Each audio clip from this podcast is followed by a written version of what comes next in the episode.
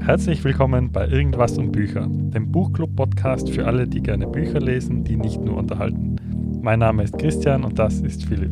In unserem Podcast lesen wir Bücher und besprechen, wo wir die Ideen in unserem Alltag wiederfinden. Du kannst dich unserem Leseverhalten anschließen oder einfach nur zuhören. Mehr über uns und unseren Podcast erfährst du unter www.irgendwas-boecher.at oder auf unserem Instagram-Profil Irgendwas um Bücher. Viel Spaß! Gut, wir sind bei der letzten Folge von Essentialismus von Greg McKeown angekommen. Wir haben den Teil 4 gelesen, ausführen. Ähm, das fängt an mit dem, es geht um den Puffer schaffen, ähm, der unfaire Vorteil, wenn man sich ein bisschen Freiraum schafft. Und dabei habe ich festgestellt, meine Mama ist zu einem gewissen Grad wahrscheinlich Essentialistin. Ähm, nämlich, äh, funny Story, ich habe äh, damals den L17 gemacht. Also in Österreich kann man einen Führerschein schon mit 17 machen. Ähm, das Einzige, was man da machen muss, ist, man muss 3000 Kilometer äh, mit dem eigenen Elternteil im Auto verbringen. Das ist der einzige Nachteil davon. Heute wäre es deutlich leichter als wie mit 17, äh, da, mit 16 sogar damals. Äh, und meine Mama, die ist, hat das mit mir und meinem Bruder gemacht und die hat immer gesagt, vorausschauend fahren. Das war wirklich jedes Mal beim Autofahren, dass ich sage, Philipp, vorausschauend fahren. Und bis heute ist es so, wenn irgendjemand äh, die Mama oder die ganze Familie zum Lachen bringen will, dann brauchst du sagen, vorausschauend fahren, weil das für die Mama die, ähm, die Grund die Grundhaltung ist. Und jetzt sagt der Greg McHugh ja eigentlich ein Essentialist, tut so weit vorausschauend fahren, dass er sich einen Buffer schafft, indem er hergeht und äh, zum Beispiel zu Aufgaben teilweise sagt, äh, wie lange glaubst du, brauchst du für diese Aufgabe? Und dann steht so zwei Tage und dann tust du einfach nochmal 50% obendrauf, ähm, damit du einfach einen Buffer hast, weil in der Zukunft werden Sachen kommen, die halt irgendwie unvorhergesehen sein. Haben wir, glaube ich, schon ein paar Mal im Podcast drüber geredet. Und dann wird es, äh, dann, da, da, damit man einfach einen Buffer hat und damit es leichter ist. Ich bin ja gerade selbstständig geworden. dann lachst du gleich. Interessante Reaktion eigentlich, dass du sagst, ich bin gerade selbstständig geworden und wir beide lachen auf. voll. Aber ich glaube, du weißt schon, was es ausläuft. Ich finde ja, wenn man selbstständig arbeitet, dann ist dieser Buffer genau das Erste, was man richtig lernt, habe ich das Gefühl, was man braucht. Weil davor hat man immer so, wenn man angestellt ist, diesen Blick sagt, der verlangt 60 Euro die Stunde. Hey, der macht ja 40 Stunden die Woche, 2400, der macht im Monat irgendwie 9600 Euro. Wie zach ist denn das? Und dann, wenn man selbstständig ist, merkt man, dass eigentlich auch viel ähm, wenn man selbstständig ist, dann muss man sich seine Zeit gut einteilen, dann muss man Buffer einplanen und die Buffer ordentlich auch berechnen, weil man wird nicht 40 Stunden die Woche 60 Euro pro Stunde verdienen, wenn man selbstständig ist. Ähm, zumindest nicht am Anfang. Ähm, jetzt wollte ich die fragen, wie geht's, also hast du diesen Puffer auch bereits gelernt, beziehungsweise kannst du dir erinnern, wo und wann du den Puffer gelernt hast? Ich finde interessant, dass du sagst, dass man, dass es eines der ersten Dinge ist, die man lernt als Selbstständiger, diesen Buffer zu planen. Und ich habe mir einfach gedacht, so, boah, Respekt an die, weil das war mit Abstand nicht das Erste, was ich gelernt habe als Selbstständiger. Vielleicht war es das, der, das kann schon sein, das war der erste wesentliche Punkt, den ich mhm. gelernt habe als Selbstständiger. Aber das war sicher nichts, was ganz am Anfang gekommen ist bei mir, weil ich am Anfang, ich kann mich noch so gut an mein erstes Projekt erinnern. Äh, ich bin sehr blauäugig selbstständig geworden. Und zwar hat ähm, ein damaliger Lehrer von mir, ähm, wo ich am Medienkolleg gewesen bin, gesagt: Hey Christian, hast du Lust auf das Projekt? Sollen wir das zusammen machen? Und ich so: Ja, passt, machen wir. Und ich bin gar nicht davon ausgegangen, dass ich da Geld verdiene, sondern ich war ja in einem Ausbildungsverhältnis und war einfach äh, bereit und motiviert, außerhalb vom, Real, also vom Regelunterricht mit dem Lehrer noch mehr zu machen und so. Und habe mich voll gefreut, dass er da Vertrauen in mich hat.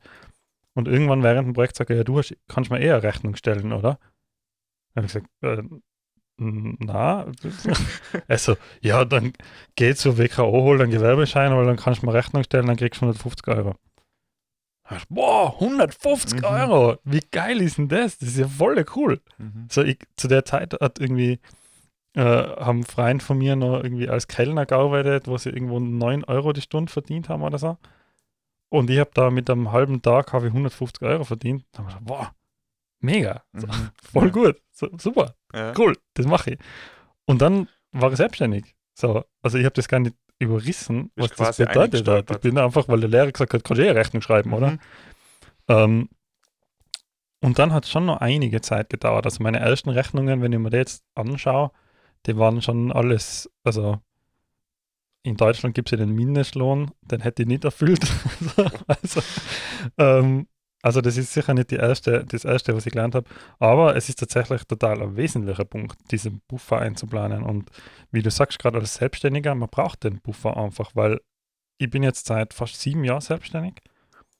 Und bei mir ist es nach wie vor nicht so. Und ich weiß nicht, ob das jemals kommt oder ob das an meiner Arbeitsweise liegt oder was weiß ich. Aber bei mir ist es nach wie vor nicht so, dass ich jede Stunde abrechnen kann. Und ich glaube auch nicht, dass das jemals kommen wird bei mir, weil es gibt einfach so viele Projekte, die ich anfange, weil ich einfach Interesse daran habe und die, die ich gar nicht mache aufgrund von, da muss jetzt direkt Geld einerkommen, sondern das sind ja meistens irgendwelche indirekten Geschichten oder so. Mhm. Ähm, und dann ist es eben so, dass der, der Kunde, der mir dann bucht, der zahlt nicht nur genau die Zeit, die ich dort bin, plus meine Versicherung, plus meine Steuern, die ich zahlen muss, so wie beim Angestellten, Mhm. sondern der zahlt ja eben genau die Expertise, die ich habe und die mir in den letzten sieben Jahren angeeignet habe. Das heißt, die ganze Erfahrung von sieben Jahren äh, kauft er mit und der kauft ja auch mit, dass sie mir eben weiterbildet, dass sie andere Projekte macht, dass sie, äh, wenn ich sage, hey, ich biete Podcasts an, dass ich den nicht nur ähm, für jemanden anderen produziere, sondern dass ich selber weiß, wie das ist, einen Podcast zu machen, einen Podcast zu haben und so. Und das zahlt er ja alles mit. Und dann Ja. geht es einfach nicht mit 12 Euro die Stunde Ja. oder so. Plus er zahlt auch, und das habe ich total übersehen, ich meine, das ist weit weg von dem Buch, aber egal, ähm, der zahlt auch die Risikominimierung mit. Wenn Ja. du krank bist, das ist dem total egal. Ja. Wenn du irgendwie verhindert bist, wenn deine Technik kaputt ist, ganz egal, was bei dir ist, es kann dieser Person egal sein, weil sie nur für die Leistung bezahlt. Und das ist, halt, finde ich, einer von diesen großen Unterschieden, ähm, warum ein Selbstständiger, warum das dann von außen oft so ausschaut, als hätte der so massiv viel Geld oder es wird dem ganz, oder der Selbstständigen, ganz egal wem, so viel Geld zukommen, weil ähm, man einfach das total vergisst, was das Risiko ist und wie viel man von dem Risiko selber übernimmt. Ähm, und das finde ich jetzt auch gerade in der Corona-Zeit ähm, mir persönlich total aufgefallen ist, es gibt ja so ein bisschen auch negative Haltung irgendwie gegenüber Selbstständigen, weil man so sagt, so, wow, ja, also Unternehmer oder Unternehmerinnen und, und selbstständig arbeitende Menschen, ähm, sag ich jetzt mal, ähm, streichen das ganze Geld ein und verdienen das ganze Geld, obwohl die anderen buckeln oder arbeiten, wie man halt so, so, so sagt, oder? Ähm, und dann denke ich mir, ja, aber gerade in der Corona-Zeit sieht man das ganz gut. Ein Arbeitnehmer, wenn du angestellt bist, du kannst dich darauf verlassen, am Monatsende kommt das Geld bei dir aufs, am, am Konto äh, ein. Und wenn es nicht mehr zahlbar ist, dann packst du deine Sachen und dann gehst. Ja. Und hinter dir die Sinnflut. Das Genau. gibt es als Unternehmer und, oder Unternehmerin nicht, oder? Und als selbstständige Person. Da, wenn kein Geld da ist, ist kein Geld da und dann magst du schauen, wie, äh, Wo wie, du Geld wo du auftreibst, Geld ja. auftreibst. Und im schlimmsten Fall, wenn du dann noch offene Forderungen oder irgendwas hast, dann musst du noch mehr schauen, wie du Geld auftreibst. Also, ähm, das ist gar nicht so blumig, wie man sich auch oft vorstellt, oder? Also, Ja. ist zumindest meine Wahrnehmung. Aber Ja, das, Auf jeden Fall, na, da- das unterschreibe, unterschreibe ich auf jeden Fall. Es ist ähm, oft, wenn ich mit, mit Freunden rede, und ich habe nicht sehr viele Freunde, die auch selbstständig sind, außer jetzt genau die Kollegen, mit denen ich eben äh, aktiv zusammenarbeite. Aber sonst in meinem Freundeskreis sind sehr wenig selbstständig und die Frage ist immer wieder, sie sagen, wenn, wenn sie mit mir reden und dann sage ich, ja, keine Ahnung, Hausnummer, mein Tagessatz ist jetzt 1000 Euro für die Art von Arbeit. Mhm. Sag, wow, an einem Tag 1000 Euro, dann brauchst du gleich zwei Tage arbeiten und verdienst gleich viel wie ich. Und ich habe irgendwie einen Ingenieur Genau. und arbeite seit 15 Jahren bei der Firma. Ja. Und dann denke ich mir so, ja, ähm, zum einen, die 1000 Euro, wenn die eins zu eins auf meine Taschen gegangen hätten, ja, okay, dann dachte ich ja Mhm. sagen, wow, ist ein cooler Mhm. Job. Das heißt, du musst ja schon mal die ganzen Steuern musst mal wegrechnen, die ganzen Investitionen, die du tätigen musst. Ich muss ja die Kamera kaufen. ja.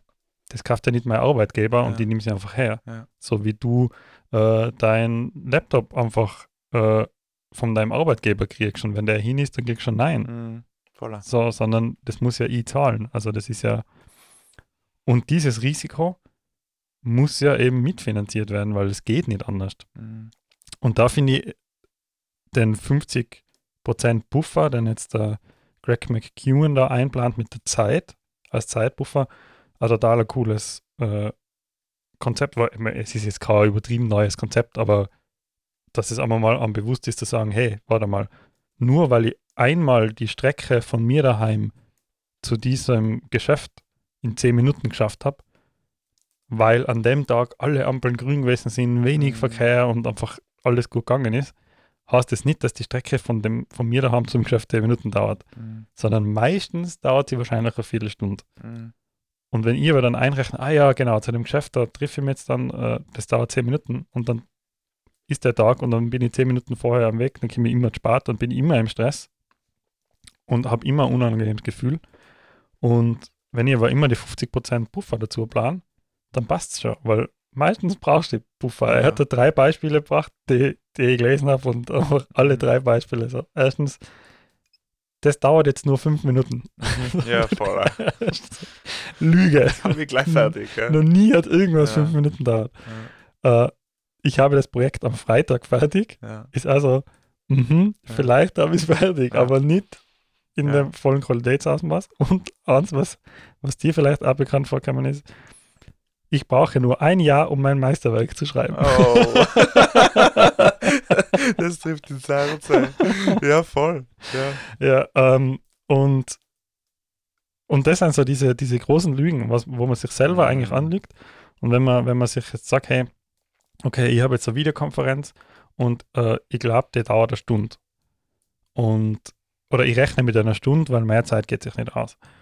Und ich werde jetzt die, die Konferenz so hinbiegen, dass ich nach einer Stunde gehen kann.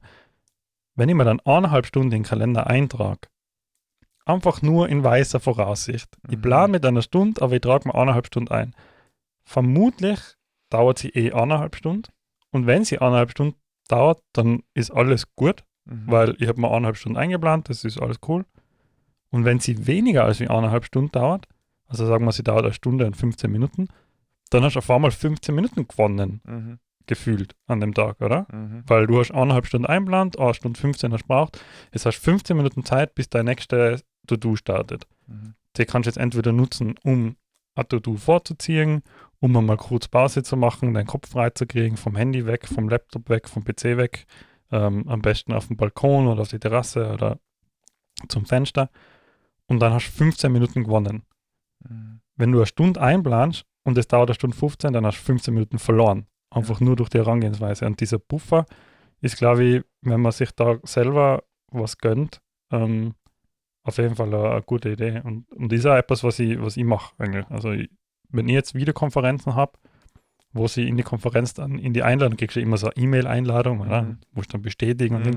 und da steht dann immer so, ja, halbe Stunde und die denken mir immer so, ja, genau, halbe Stunde. Mhm. So. Ja, voll. Welche ja. Videokonferenz ist jemals eine halbe Stunde gegangen, Ja. wo mehr als zwei Leute beteiligt sind? Ja, voll. das geht sich einfach nicht aus. Ja, voll. Und man vergisst da tatsächlich die ganz äh, trivialen logistischen Sachen, oder? Wo hingehen, einen Computer einschalten. Ja. Äh, Und wenn es der Kaffee ist Ja. Holen, um sie da hinsitzen äh, oder nochmal kurz auf die Notizen schauen, da war ich total überrascht einmal.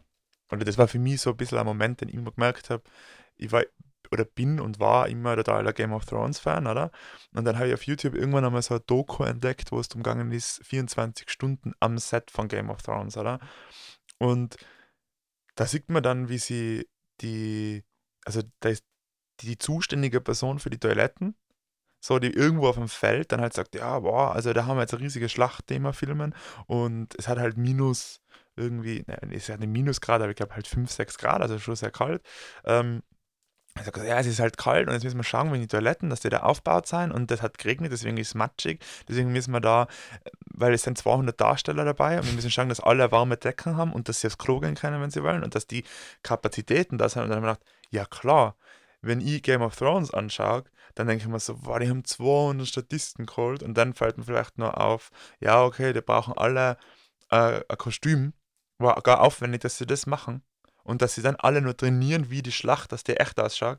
Aber dass die, der ganz, also trivial, dass die Leute aufs Klo gehen müssen und Ja. dass das logistische Herausforderung ist, dass es Planungsaufwand ist, Organisationsaufwand ist und wahrscheinlich auch massive Kosten verursacht, das fällt mir von außen gar nicht auf, oder? Und ich glaube, so ist man oft beim Alltag, dass man so die, die ganz trivialen Sachen oft übersieht. Deswegen hat mir das total gut gefallen mit dem Buffer.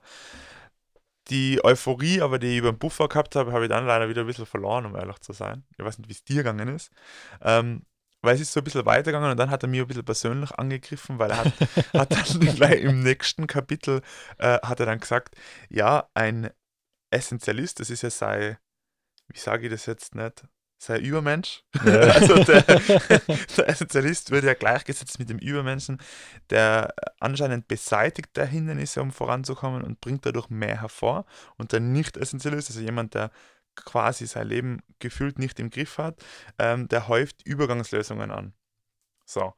Und ich komme mal aus der Startup-Welt, oder? Und für mich ist es so, dass Übergangslösungen so ein bisschen der Pakt mit dem Teufel oft sein, damit man das tun kann, was essentiell ist. Weil wenn ich überall die Hindernisse beseitige, um wirklich voranzukommen, dann bin ich eigentlich gefühlt für mich immer nur an meinem Platz und versuche den aufzuräumen und den sauber zu machen und mache aber keinen Schritt nach vorne, weil ich vielleicht noch gar nicht weiß, wo es hingeht und deswegen die Übergangslösung vielleicht der, der Pakt mit dem Teufel ist, dass ich sage, okay, da kümmere ich mich dann in drei Monaten drum, aber dafür komme ich jetzt weiter. Wie war das bei dir? Also hast du das auch gelesen? Hast du gedacht, so, ja, Übergangslösungen sind wirklich die der Teufel oder, oder das Schlechte? Oder? Naja, ich habe da tatsächlich auch an die gedacht, weil ich mir eben gedacht habe, so, mh, hm, das, er, er, widerspricht sich da in meinen Augen auch so ein kleines bisschen, mhm. weil auf der anderen Seite eben sagt er, subtrahieren, oder? Das ist ja die Überschrift von dem Kapitel. Ähm, man soll quasi Hindernisse aus dem Weg schaffen. Und auf, auf der anderen Seite in einem im nächsten Kapitel oder so, ähm, oder im übernächsten, ich weiß es nicht mehr, ähm, spricht er dann trotzdem vom Minimal Viable Product, oder? Mhm. Und das ist ja etwas, was du zum Beispiel total viel machst. Und das ist ja genau das, dass man eben nicht etwas sich wegrationalisiert sozusagen, sondern dass man es angeht, aber halt in der, in der klarstmöglichsten Aufwandsvariante. So, wenn das jetzt so die freie deutsche Übersetzung ja. ist. Und da habe ich in dem Kapitel habe ich die eben sehr stark wiedergefunden, weil ich mir gedacht habe, ja, du kommst aus der Startup-Welt und da ist es genau so man überlegt sich eine Idee und dann versucht man die mal auf die Straßen zu bringen und so. Und es geht einmal darum, äh, nicht gleich ein Ferrari zu bauen, sondern zuerst baust du mal ein Skateboard, das hat auch vier Radeln und mit dem kommst du auch vorwärts. Und dann schaust du mal, ob du auf der Straße überhaupt zum Fahren kommst. Mhm. Und in, im Kapitel davor sagt er aber eben genau solche Dinge soll vermeiden, damit gleich, äh, gleich ein Ferrari richtig bauen kannst. Mhm. Also er widerspricht sich da, glaube ich, schon. Ja, also mir kommt generell, weil du gesagt hast, die Euphorie geht verloren vom Buffer, mhm. mir kommt generell vor, dass die Kapitel gegen Ende, also im vierten Teil, schon ein bisschen ähm, hingehudelt sein, wie man es wahrscheinlich sagt ja. im Tirolerischen. Also die sind so, ähm, die werden dann auch teilweise kürzer. Ja. Und dann werden halt, da kommt man schneller auf den Punkt. Vielleicht ist es ja gar nicht so schlecht, vielleicht bin ich nur das das äh, Drumherum-Gerede vom, vom Anfang ein bisschen gewohnt. Mhm. Aber er kommt da sehr schnell auf den Punkt. Ähm, ja, Punkt. So. Ja.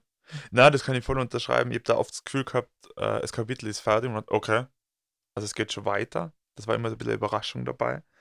Ähm,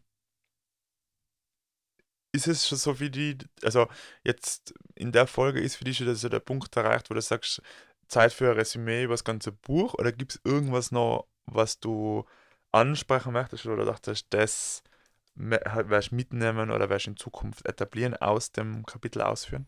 Hm, es gibt tatsächlich noch einen Punkt, der mich, der mich wieder, wieder mal zurückbringt zu, zu einem anderen Ding, das wir gemacht haben, nämlich zum, zu unserem Gewohnheitsjournal. Mhm. Ähm, und zwar, er redet da über die Routine und er redet da über die Routine von, von Michael Phelps, der jetzt, glaube ich, auch schon recht viele Leute kennen. Also ist nicht die Routine im Spezifischen, aber er ist halt doch sehr bekannt dafür, dass er vor jedem Wettkampf immer genau den gleichen Ablauf gemacht hat und so. Und ähm, ich glaube, jeder hat, der den Michael Phelps zumindest einmal gesehen hat, der sich halbwegs in irgendeiner Weise dafür interessiert, kennt das Bild, wie er am Startblock steht und seine Schultern lockert, indem er mit die Hände um sich schlagt und sich selber umarmt quasi. Mhm. Dieses Bild, wo er dann mit seinen Handflächen auf die Schultern landet und so. Das ist Teil seiner Routine. Und äh, im Zuge dessen habe ich, hab ich wieder an das, an unser 360 Grad Gewohnheiten-Journal gedacht. Und zwar sagt er ja, dass Routinen ähm, nicht nur positiv sind, sondern es gibt ja ganz viele negative Routinen. Zum Beispiel, wenn man nach dem Aufwachen sofort das Smartphone in die Hand nimmt und seine E-Mails checkt oder so. Und ich habe so eine negative Routine, äh, dass ich ins Büro komme, ich schalte den PC ein, ich starte Google Chrome, also meinen Browser, und klicke sofort auf, den, auf das Tab für YouTube. Mhm. Und dann ohne Intention oder irgendwas, sondern ich mache einfach einmal YouTube auf, nur um so zu schauen, was, was, was schlagt mir der Algorithmus Ja. heute vor. Und dann sehe ich natürlich meistens irgendein Video, was mir anschaut, und dann klicke ich das sofort an, bevor ich irgendwas anderes getan habe. Das ist so mein Kaffee in der Früh gewesen immer. Und da habe ich mich immer schon geärgert, weil es so ein bisschen die, die, ähm, die Effektivität oder die, die Motivation am, am, am Arbeiten Mhm. aufhaltet, dass du da halt sofort auf YouTube landest. Und haben wir mit unserem 63 Grad Gewohnheiten-Journal ja einen Punkt aufgeschrieben, wie wir schon in der Folge besprochen haben. Ähm, ein To-Do erledigen, bevor ich YouTube öffne. Mhm. Und ich habe das Gewohnheiten-Journal fertig geführt und meine 28 Tage waren vorbei. Und ich habe es noch nicht geschafft, ein zweites zu starten. Mhm. Aber interessanterweise, und, und da ist jetzt eben auch so dieses, man muss ja nicht immer alles zu Ende machen, so, solange man es anders startet, ähm, ist es ja so, dass ich nach wie vor fast jeden Tag, äh, vor ich YouTube öffne, irgendein To-Do erledige. Mhm. Und ganz oft haben sich automatisch dadurch ergeben, dass ich gar nicht YouTube geöffnet habe an dem Tag. Mhm. Was während dem Gewohnheitenjournal, während die 28 Tage noch für mich eine Challenge gewesen ist, die ich nur zweimal im Monat machen wollte, nämlich ein YouTube-freier Tag, hat sich jetzt schon in meine Routine eingeschlichen, ist schon ganz normal. Mhm. Äh, einfach durch das, dass ich das einmal angestartet habe, mit, mit dieser Routine bei der Tür reinzukommen, den Computer zu starten und sofort ein To-Do zu machen. Und das ist jetzt schon Routine geworden, Mhm. Äh, wo mir es, es, das Gewohnheitenjournal einfach extrem geholfen hat. Und da habe ich mir gedacht, ah, cool, siehst Mega. Also für alle, die das Gewohnheitenjournal noch nicht kennen, schaut euch die Folge von uns an. Man findet auch auf unserer Webseite www.irgendwas-poecher.at. Ähm, ich würde euch empfehlen, schaut euch das einmal an, weil das hilft euch wirklich, da eine Routine reinzubringen in Sachen, die euch entweder eh gut gefallen und die es einfach nicht schafft, das öfter zu machen, oder in Gewohnheiten, äh, die ihr habt, die loszuwerden oder zumindest weniger zu betreiben, bis es eine Routine wird, so wie der äh, Greg McEwen das dann nennt. Ja, das ist mega cool. Also wenn das schon so übergangen ist, oder zu, zumindest schon so ein bisschen in Fleisch und Blut drinnen ist, sodass es sich so natürlich anfühlt, ähm, das ist ja eigentlich genau das Ziel. Und da, ist ja, da hat er ja auch wieder gesagt, äh, Fortschritt ist so die Macht kleiner Erfolge. Da habe ich auch mal gedacht, ja gut, das ist genau unsere Gewohnheiten, schon Ja. kleine Erfolge, nicht riesige, Ja. nicht den immer den größten Sprung machen, sondern einfach so sukzessive nach vorne gehen. Ähm, ja, da hat er definitiv auch wieder den Kreis, äh, Kreis geschlossen und gratuliere dir, dass du eine neue Gewohnheit hast und Mega, da ja. schon Ja, voll gut. mega hat sich schon rentiert. ja, voll geil. Sau cool. Ich habe mir das selber, also echt, das war ja echt cool. So, Ja. ich, bin- bin viel weniger auf YouTube Ja. Und es ist halt voll die Routine jetzt, Mhm. dass ich direkt mit dem To-Do starte und nicht mit, einem, mit einer Ablenkung starte. Ja. Und das Coole ist, wenn dir das nicht so bewusst auffällt, sondern irgendwann hast du so, hey, Ja, ich habe gerade ein To-Do erledigt, bin nicht Ja. auf YouTube gegangen, obwohl ich das immer getan habe. Genauso ist es nämlich Ja. gegangen beim Lesen von der, von der Stelle, Ja. wo er eben, wo er eben das aufzählt. Äh, habe ich gedacht, boah, ja, stimmt. Cool, geil. Sau gut. Das ist mir gar nicht bewusst gewesen, aber dann wieder aufgefallen. Sau cool. Ja, Gesamtresümee. Gesamtresümee, Essentialismus. Ja, also die. Ja. ja, gut. Ähm, Das ist auch ein Buch. haben wir es lesen? Nein. Ähm, das war eher so ein Durchschnaufen, nochmal kurz, so innehalten. Ähm, ich muss zugeben, heute als Vorbereitung für die letzte Folge bin ich auf YouTube gegangen und hab, äh, wollte mir ein Interview von ihm anschauen und dann bin ich aber tatsächlich bei einem Video gelandet, das nochmal so in sieben Minuten, glaube ich, das Buch zusammenfasst. Mit super Illustrationen. Also einfach Essentialismus, Greg, äh, Greg McHugh, wenn das interessiert. Das Video kann man sich echt gut anschauen. Ähm, und habe mir gedacht, da sind eigentlich schon viele gute Dinge dabei. Ähm, für mich ist es so, dieses Ganze ein bisschen mehr Fokus gewinnen, ein bisschen mehr über Ja und Nein nachdenken. Also wo ich sage, wenn ich zu was Ja sage, muss ich zu anderen Dingen Nein sagen und umgedreht, wenn ich zu etwas Nein sage, kann ich zu anderen Dingen mehr Ja sagen. Das ein bisschen mehr zu verankern, hat also wieder nach dem Grundsatz, man liest immer das Buch, was man braucht, ist das genau das, was ich gefühlt gerade brauche. Ähm, und auch dieses, äh, dieses Essentialismus, so was ist Wesentliche? So, da bei den letzten Kapitel, das haben wir gar nicht erwähnt, die Frage, äh, wer ist der schwächste Wanderer? Also sprich, was ist, der, was ist das schwächste Glied der Gruppe, an dem man sich orientieren muss? Nicht muss im negativen Sinn, sondern man muss es einfach mit einberechnen, dass es vielleicht in der Gruppe jemanden gibt, der was, wenn man wandern geht, nicht so schnell ist wie die anderen. So habe ich mir gedacht, boah, ich muss bei mir auch, wenn ich Projekte habe oder wenn ich, ähm, ich meine, du weißt eh, ich, ich arbeite an meiner eigenen Musik und an so Projekten, die mir gefallen, da bin ich manchmal selber der schwächste Wanderer oder vielleicht auch eine Eigenschaft von mir. Und wenn ich mir der bewusst bin, dann kann ich besser die Essenz von dem Ding voranbringen und so. Und dann dachte man eigentlich, das ist ein super Buch. Ähm, was ich zugeben muss als Resümee ist, nach äh, Tipping Point, Factfulness, nach äh, die 1%-Methode, nach keine Regeln, ähm, so nach den ganzen Büchern, was wir gelesen haben, habe ich das Gefühl,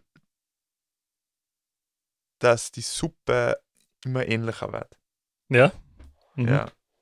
So, das ist mein Bauchgefühl. Ja, ich finde auch, dass es viele Ideen gegeben hat, die immer und immer wieder kommen sind. Also eben jetzt das mit der Routine und der 1%-Methode ist mhm. sehr ähnlich. Mhm. Ähm, ja, also die Analogie mit, die holen sich die Basis alle aus dem gleichen Topf. Mhm. Ähm, glaube, das ist das ist ganz eine gute Analogie, das stimmt. Mhm. Ich finde auch, dass da, dass ähm, mir jetzt das, das Thema dann schon, haben wir jetzt dann gelesen, so, mhm. sage ich jetzt einmal. Ähm, ich finde prinzipiell genau es, äh, für mich hat sich es ziemlich das Gleiche ähm, verankert in meinem Kopf wie für die. Also dieses Nein sagen war so für mich eines der wesentlichsten Kapitel in dem Buch und das, wo ich am meisten mitnehmen werde, wo ich mir denke, ja, ich muss mir einfach viel bewusster werden darüber, wann sage ich ja, wann sage ich nein und was bedeutet ja zu sagen. Mhm. Und da einfach selektiver zu werden und ähm, von dem her hat es viele gute Ansätze, das Buch. Ähm, aber es ist auch viel. Ja, was mir zum Beispiel überhaupt nicht gefallen hat, ehrlicherweise, ist dieses, der Nicht-Essentialist macht das und das und mhm. der Essentialist macht das und das. Die Formulierung, vielleicht scheitert es ein bisschen an der Übersetzung, wer weiß. Ja, Wir lesen doch die deutsche ja. Version ja. und aber er, er, er setzt da den Essentialisten so dieses Ideal setzt das so auf den Podest und, und untergrabt alle anderen mhm. dermaßen, dass ich auch denke, so, ja, bah, mhm. der muss jetzt nicht sein. Ja. Aber, aber im Großen und Ganzen auf jeden Fall ein interessantes Buch, wo man auch drüber lesen kann, glaube ich, mhm. was man im Urlaub mitnehmen kann, ähm, was jetzt nicht so schwerer, äh, so schwerer Stoff ist zum Lesen, mhm. oder? Ja, voll. Also da bin ich zu 100 Prozent ähm, bei dir. Also ich glaube, da haben wir ein, ein gut, gutes, gleiches Bild umso, umso geeigneter, einen nächsten Schritt zu tun, glaube ich. Ähm, fürs nächste Buch verlassen wir mal, glaube ich, die Welt, in der wir jetzt so die letzten Bücher unterwegs waren. Wir haben viel mit Produktivität zu tun gehabt, mit Gewohnheiten, mit, ich würde fast sagen, Selbstoptimierung bei, bei vielen Büchern. Factfulness ja, fällt da noch am meisten wahrscheinlich außer. Ja. Ähm, aber die anderen sind viel Selbstoptimierung, ähm, Produktivität und besser, Dinge besser zu machen. Ähm, wer auf unserer Webseite ist, da kann man einmal vorbeischauen, da sieht man so ein bisschen eine Zusammenfassung über unsere Bücher ähm, und ein bisschen mehr über, erfahrt man auch ein bisschen mehr über uns und findet das Gewohnheitenjournal, der weiß schon, was als nächstes kommt. Und zwar ähm, immer wieder ist es, passiert es mir zumindest so, oder auch im Freundeskreis oder vielleicht in der Familie, dass man so am Sonntag bei jemandem sitzt und dann äh, kommen so Diskussionen auf über ähm, ob, ob, alle Drogen verboten gehören, also zum Beispiel Alkohol als Droge verboten gehört oder die, äh, ob es wirklich diese äh, ich mache Anführungszeichen, Gender Pay Gap gibt und äh, wie wäre das, wie sicher sind Impfungen und wie groß ist die Pharmaindustrie und sollten wir nicht mit Heilpraktiker äh, zusammenarbeiten und die ganzen Diskussionen hinterlassen immer einen riesengroßen Frust, zumindest bei mir ist es so. also Zeit, das einmal zu optimieren und zwar, wir lesen als nächstes äh, die kleinste gemeinsame Wirklichkeit äh, niegelnagelneues Buch, 1. März erschienen, von einer bekannten Wirtschaftsjournalistin und YouTuberin. Auf YouTube kennt man sie unter äh, MyLab. Und damit starten wir dann schon direkt nächste Woche. Da werden wir uns mit spannenden Thesen ähm, beschäftigen. Also jeder, der Fakten gegen Fake News sucht, ähm, dann ab nächste Woche bei uns im Podcast die Besprechung dazu. Kurzer Hinweis zum Schluss, bevor es vorbei ist. Wir haben ja auch eine Podcast-Aktivität. Und zwar unser 360 Grad Gewohnheiten-Journal. Also in rund 60 Minuten erlebst du eine geführte Übung, die die dabei unterstützt, deine Lebensqualität nachhaltig zu verbessern. Und zwar mit neuen Gewohnheiten. Du findest unser 360 Grad Gewohnheiten-Journal mit Anleitung und der dazugehörigen Podcast-Folge kostenlos auf unserer Webseite unter www.irgendwas-boecher.at. Bis zum nächsten Mal.